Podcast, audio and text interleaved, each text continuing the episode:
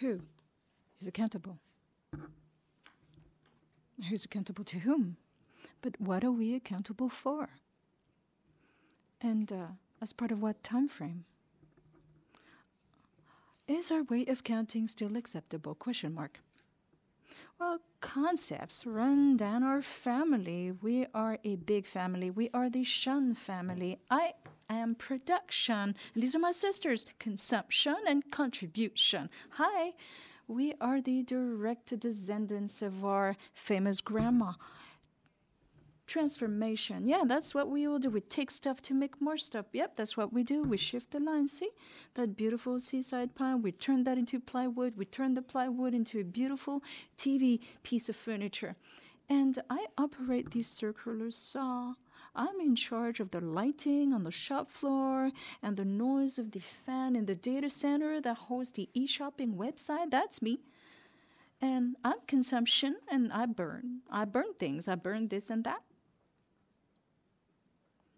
Now, meet internalize internalization. This is our branch, and let me tell you, there are lots of people here. So we support each other, we envy each other, we fight each other. But the only thing that brings us together is that we want to embrace everybody and forget no one. I, my name is Externalities. I'm the runt of the litter. I'm the ugly duckling.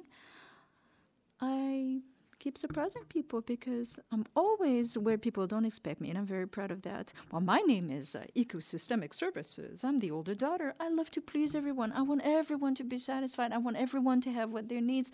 I always have my two cents to add to the conversation. I'm pretty inventive. I'm the father. I'm compensation. It's a good thing I'm here to balance out the discussion. Oh, I'm the grandpa. Sustainability. People like my wisdom, but sometimes they call me a buzzkill. Uh, I'm the grandma. I'm sustainability. I always hold my husband by the hand. I don't often get my say, and when I do speak up, I feel like people don't understand me. My name is Cost Implications. I'm the mom. I'm tired. This family is giving me so much work. I gotta think of everything, and they're such a rowdy bunch. I'm the uncle incurred costs. I have serious addiction problems. Let me tell you, I'm depressed. Oh, they make me so tired. My name is Environmental Benefits. I'm the runt of the litter. Again, the family believes in me so much they don't realize that they want me to do things that are so contradictory with each other. Materiality, materiality can be, well, single or double, like a single scoop or a double scoop. If you go for a single scoop, materially, you will choose a smooth wafer and a straight cone, and with a single with a single flavor, and you know what it's going to taste like right away vanilla, strawberry, or chocolate. You can mix it up. Let's not have too exotic a taste. Take no chances. Don't disrupt your experience as you take a stroll by the seaside by sunset. Remember, single scoop, yes, but it's got to be full to the brim. You got to push it all the way down with a spoon and add every topping imaginable okay? So whipped cream, chocolate fudge, peanuts, it's going to be messy.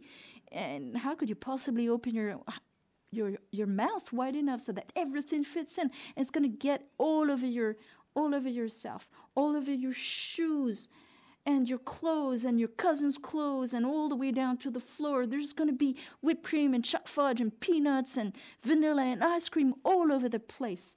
Single scoop materiality will be dripping down your hand down the cone and you gotta bring it to your mouth so that it won't leak further, but there's no way to stop that disaster.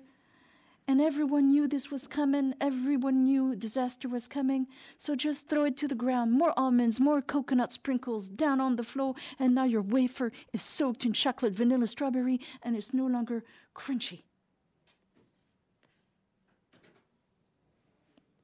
However, if you go for double scoop materiality, well, you go for a broader cone with room for two scoops. So you can get to taste two flavors. That way you don't have to choose between ice cream and froyo. You can you get to try something new. You get to take a chance. How about rosemary? How about violet? How about blood orange? What about the local stracciatella? You want to compare it with what you tasted in other resorts. So it's a different kind of stroll on the floorboards, no toppings on your double scoop cone, no frills. Focus on your gustatory harmonics arising from the mixture of two flavors which resonates in the cathedral of your mouth. You will even request a small wooden spoon so your friends get to enjoy it too. Here's a spoonful of lavender or lime or amaretto. You may even take a bite from your cousin's double scoop. Banana hazelnut. Mmm, yummy. Careful not to spill any as you share this beautiful, beautiful moment. Who's accountable? Everyone. All of us. The jurisdictions, the companies, the governments, the local and regional authorities, those who pollute, those who exploit natural and human resources, the rich. Oh, yeah, of course, the rich. Are you kidding? Now, the local butchers and delicatessen, the National Institute for Forestry and Geographic Information, the Georges and Claude Pompidou Art House, the Grand Figeac conurbation, the horse ranch and cheese plant in Mas de Laval. All are welcome, young and old. Horse rides are one or two hour long. Beginners welcome. Come and check out our limestone plateau. On horseback, our horses include quinoa, balu, and cassis. We sell goat cheese 70 cents a piece, and if you buy a crate of 20, we milk our cows, or rather our goats, every day at 6 p.m. Feel free to come watch. Humans are accountable to non humans, which they exploit and dominate. In order to avoid an insurgency or even resignation, it is urgent that we recognize what we owe to non humans. Accountable to whom? Well, to the non humans who inhabit ecosystems, nature, of which we are a part, institutions, residents, victims, children, other people the Crédit Agricole Bank branch in Villefranche-de-Rouergue, the Chamber of Commerce in Aveyron, the French Horse Riding Federation, the National Institute of Origin and Quality. It's been 20 years now that Camille and Hélène's goat cheese has had the AOC registered designation of origin, plus their cheese is organic. Residents, users of public services, economic stakeholders, human beings, individuals under the law, animals, plants, environments. Who, or rather, what are we accountable for? How many liters of goat milk we produce every day, the stall fee for Sunday market in Limogne-en-Quercy, how much hay we feed our cattle, goats, horses, and pigs, how many walks got cancelled this season due to pests. About one out of three trails is impassable because of slimy chrysalids falling on the riders. Gains, losses, intentions, actions, bequests, externalities, we have to give back as much as we take from ecosystems through recycling, repairing, and sustainable consumption to oppose the domination driven relationships that are built between non humans. I am the Crédit Agricole Bank's loan for farmers who seek to invest in farming equipment. I am a loan. I'm a debt, one might say. Like every loan or debt, I have several features. I have a maturity date. Mine is a long one.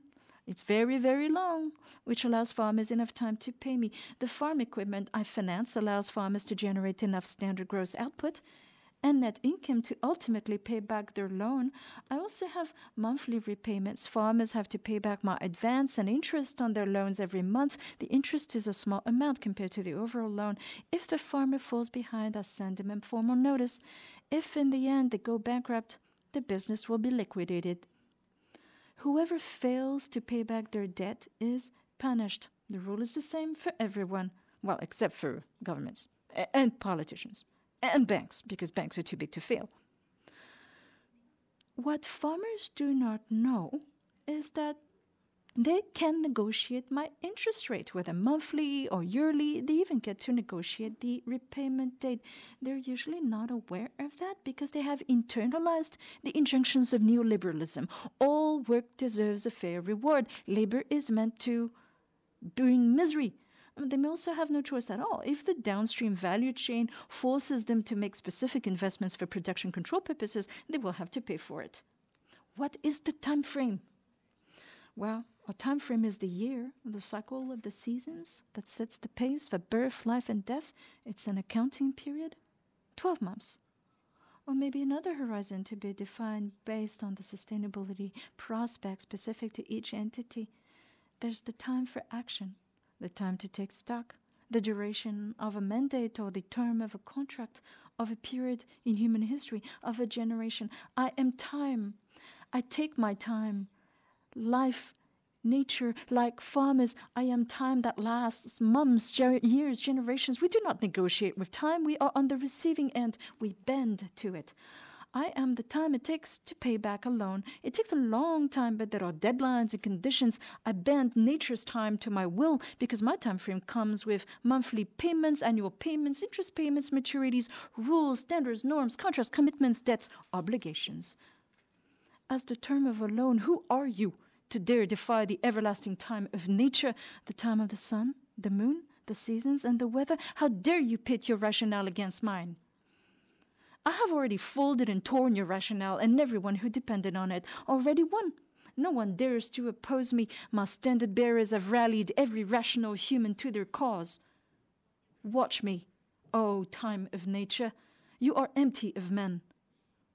Only non humans continue to follow you, but they too will soon obey my laws. Is our way of counting still acceptable?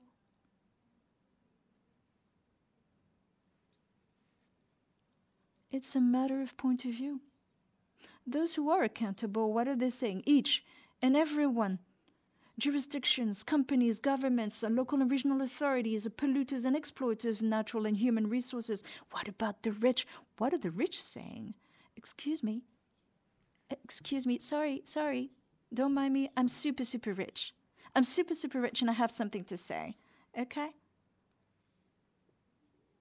Why are we here? We're here because we respected the rules, okay? And we've been able to make the most of it. I put in so much energy to just enjoy. Why should I be accountable? Why should I give anything back? Yes, I inherited from my parents, and yes, I will pass on that legacy. Who will tell me where I have succeeded and where I have failed? I'm sorry. I'm not human, and I have something to say as well. I can tell you where you failed. You think that the rules you follow are natural? You think that by relying on rationality, you remain objective and fair, but you're wrong? There are so many parameters missing from your reasoning. Your capabilities are limited, your perception is simplistic, you're fooled by your senses, you're blind by your bias in countless ways. But of course you are. You're only human.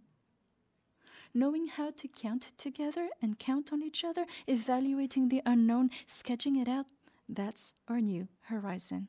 Thank you.